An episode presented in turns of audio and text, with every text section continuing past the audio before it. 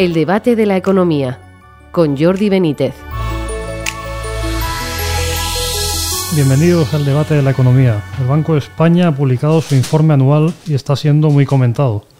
Entre otras cuestiones, la entidad lanza advertencias serias sobre la necesidad de más reformas para garantizar la sostenibilidad de las pensiones. Habla de posibles efectos indeseados por el control de los precios del alquiler.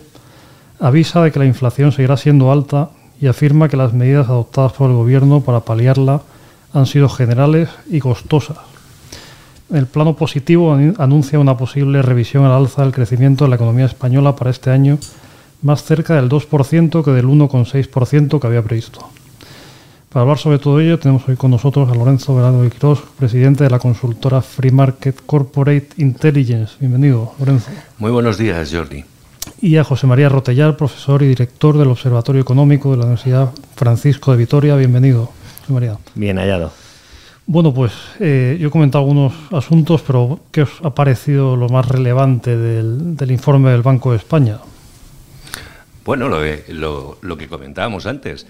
Eh, el informe del Banco de España, que ha recibido, debido a la revisión al alza, que, entre otras cosas, considera incierta y ya veremos lo que pasa. El 2% ha recibido unas alaracas extraordinarias por parte de los trompeteros del régimen, olvidando un elemento central, que es que el ataque que lanza a la política económica española el informe anual es demoledor. Eh, entonces, que crezcamos este año en vez del 1,6, que es una, perdón, bazofia, eh, al, al 2, en una economía con la bofetada que se pegó la española, y que todavía no ha recuperado el, el nivel de PIB de 2019 es una broma. Pero admitamos eso. Lo que te dice el Banco de España es que se han acumulado tales desequilibrios en la economía española. Eh, las posiciones y la situación estructural es tan sumamente delicada que sin un plan de ajuste que si se desgana desde el punto de vista fiscal, se desgranan las propuestas que hace, es de una severidad extraordinaria. Y sin reformas estructurales básicamente liberalización de mercados y demás, que no están ni se prevén que estén jamás en la agenda de este gobierno, eh, valga el castidismo, nos vamos a pegar un bofetón absolutamente extraordinario. Y ese es el mensaje del banco. Y lo del 2% es como en el desierto, un espejismo que luce en un momento determinado en el horizonte y que no tiene ningún valor real en términos de la que va a ser la tendencia de la economía española. Sí, efectivamente, yo escribí ayer. Revisan al alza del 2% y se muestran sorprendidos por la resistencia del mercado de trabajo. Punto y seguido. Aquí se acaban las buenas noticias. Punto final.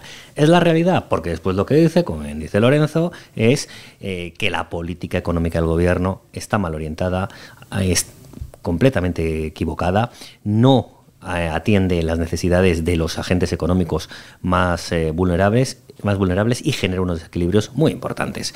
Eh, el Banco de España señala el incremento del déficit estructural que se está produciendo en España, la deuda abultadísima que hay que reducir, el gasto que no se puede sostener, unos ingresos que ya han empezado a caer a finales del año pasado, después del impulso inflacionista que tuvieron, y como el gasto se está gastando a manos llenas. Cada día es una nueva promesa electoral del presidente del gobierno, ¿no? Hoy va a ser el tema de la sequía, anteriormente ha sido lo del interrail a los, a los jóvenes y así sucesivamente, una tras otra, van sumando ya eh, cerca de 10.000 millones de euros, si no más, bueno, pues como los 10.000 millones de euros de, febrero del 19, ¿no? Aquellos viernes sociales que eran viernes electorales, ¿no? Según la oposición, bueno, pues eh, es, lo que, es lo que va a hacer, echar más eh, leña al fuego e incrementar los problemas que tiene la economía española.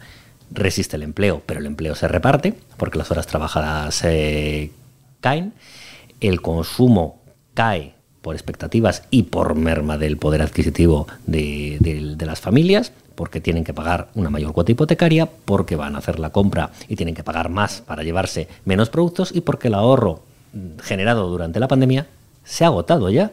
Entonces, no hay más de dónde sacar. El informe efectivamente es demoledor y critica la política fiscal, habla de ajustes que va a tener que realizar, lo hace con un tono elegante y sereno como lo hace el Banco de España, pero desde luego no deja bien a la economía española y sobre todo deja muy mal la política económica del gobierno, que en el mejor de los casos no existe, lo cual ya es muy preocupante y cuando existe es simplemente para poner parches y lanzar el problema hacia adelante con medidas populistas.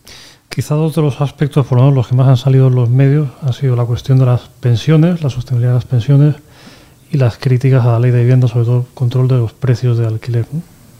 Sí, lo, hemos, lo, habíamos comentado aquí repetidas veces.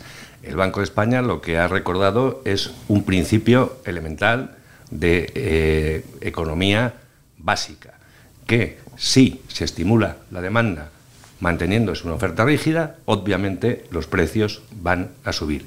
Si se controlan los alquileres, obviamente los incentivos de los arrendadores para sacar sus eh, pisos a, ser arrendados se reducen. Si además de eso es imposible prácticamente echar a un inquilino que incumple porque la eh, ley de vivienda lo que hace es proteger potencialmente al incumplidor de sus obligaciones contractuales en vez de al propietario, obviamente se, se reduce. Entonces era totalmente previsible y es muy bueno que el banco eh, lo respalde. Y respecto a las pensiones es lo de siempre, es decir, la reforma, perdón, la contrarreforma que ha hecho el señor Escribá no solo no garantiza la sostenibilidad del sistema de cobertura del retiro en España, sino agudiza su insostenibilidad con las medidas que se han introducido. Los números no salen.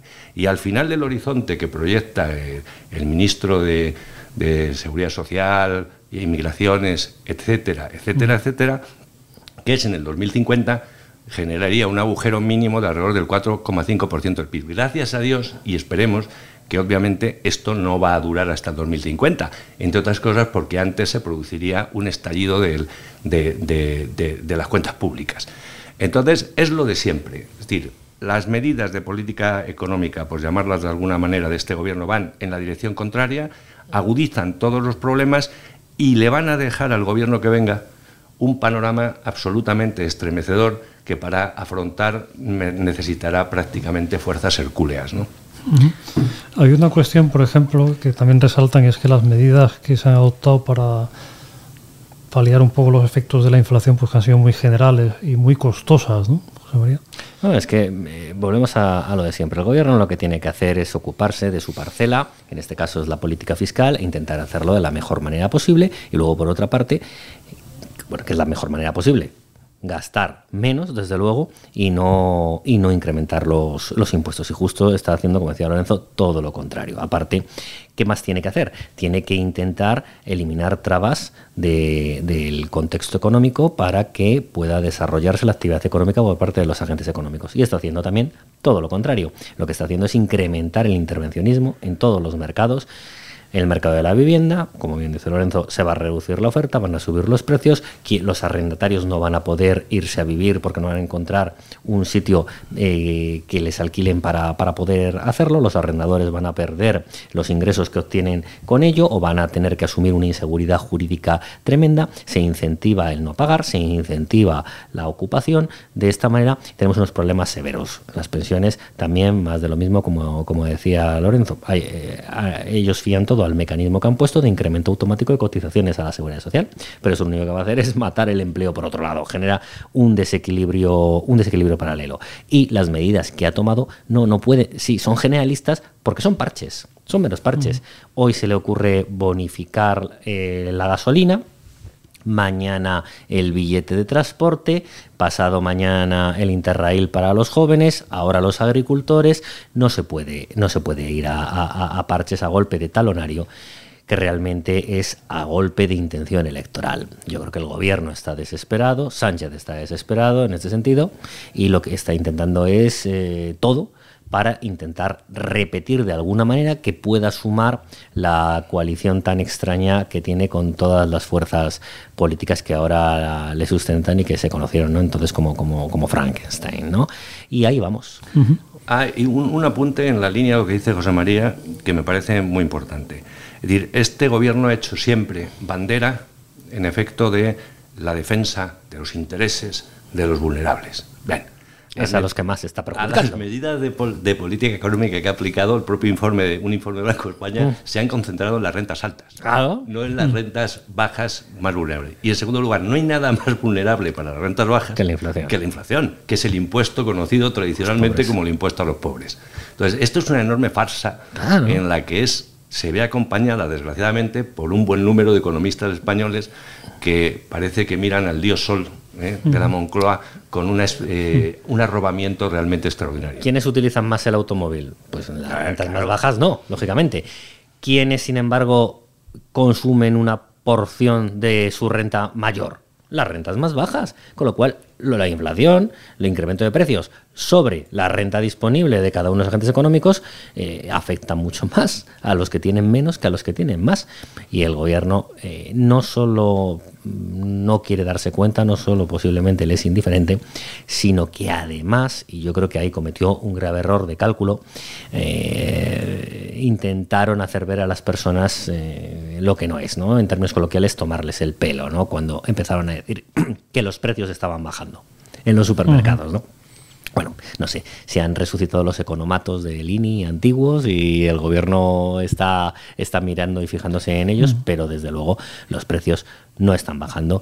Y hombre, una cosa es que ya las familias vayan asfixiadas para poder eh, cuadrar sus cuentas y otra además es que se rían de ellos. Eh, Comentábamos antes. Totalmente. sí. Antes comentábamos fuera de micrófono que, que, con relativa asiduidad, ¿no? Pues hay personas que comentan que, que bueno, me parece que la situación realmente no es tan mala, ¿no? Pues el, a los, pues no sé, con los puentes o los periodos de vacaciones está todo lleno, hay muchos bares que ves que están llenos de gente. Eh, comentabas antes, Lorenzo, que bueno, que quizá pues que Madrid es un- una situación distinta, ¿no? Que no se vive en otras ciudades. Vamos a ver, tenemos una tendencia, sobre todo los que, entre comillas, viven en Madrid, eh, de contemplar esto como si, como si se pensase en cómo se vive en Estados Unidos fijándose en Nueva York.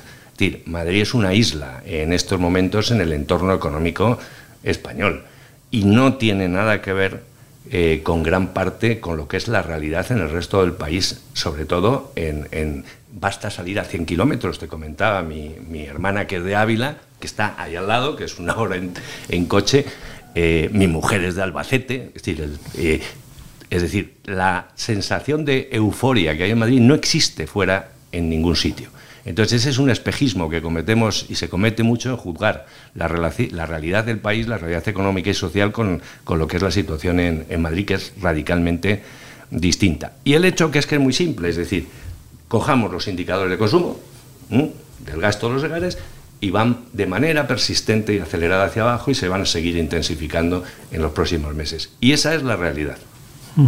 La última cuestión, con esto acabamos, hemos tocado la, eh, la- la vivienda, la cuestión de la vivienda, la- por el lado de los precios de alquiler, ¿no? Pero bueno, ha habido muchos anuncios últimamente de incremento de oferta, ¿no? De construcción. ¿Tienen algún sentido de alguna perspectiva de mejora de la situación? No tiene ningún sentido. Para empezar, no sabemos cuántas viviendas públicas eh, va a movilizar el presidente del gobierno, porque un día dice 20.000, otro día eh, dice 50.000. En el pasado dijo también una serie de viviendas públicas, no se llegaron a ejecutar, con lo cual eso puede quedar en agua de borrajas y, ser una mera promesa electoral más. Eso en primer lugar. En segundo lugar, eso es más gasto público.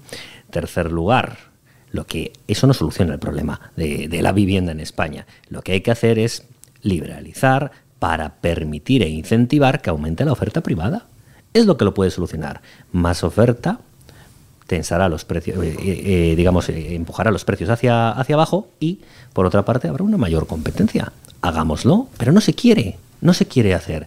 ¿Por qué? Porque esto se puede vender como un regalo, ¿no? Una dádiva que da quien está, quien está gobernando y es un anuncio social, ¿no? Siempre eh, orientado hacia los más vulnerables, como dicen, que realmente es a quienes más están perjudicando también con este tipo de medidas. Lo que se necesita en España es una política que elimine todas las trabas que se están poniendo a la- al desarrollo de la actividad económica y el de la vivienda es uno de ellos y no se puede hacer de otra manera y con las medidas del gobierno, sin embargo, se está reduciendo la oferta privada, se va a depender solo de la oferta pública, que veremos a ver qué se puede hacer y además como el coste será inasumible cuando empiecen a tener que hacer los ajustes que en 2024 retornan las reglas fiscales, posiblemente tendrán que rebajar esas pretensiones y habremos atenazado a la oferta privada, con lo cual seguiremos con el problema y además acrecentado y sin solucionar un año más. Muy bien, bueno, pues con eso tenemos que llegar al final. Muchas gracias, Lorenzo Bernardo de Quirós, José María Rotellar y a, a vosotros. Y a un placer por seguirnos y les esperamos en una próxima edición del debate de la economía.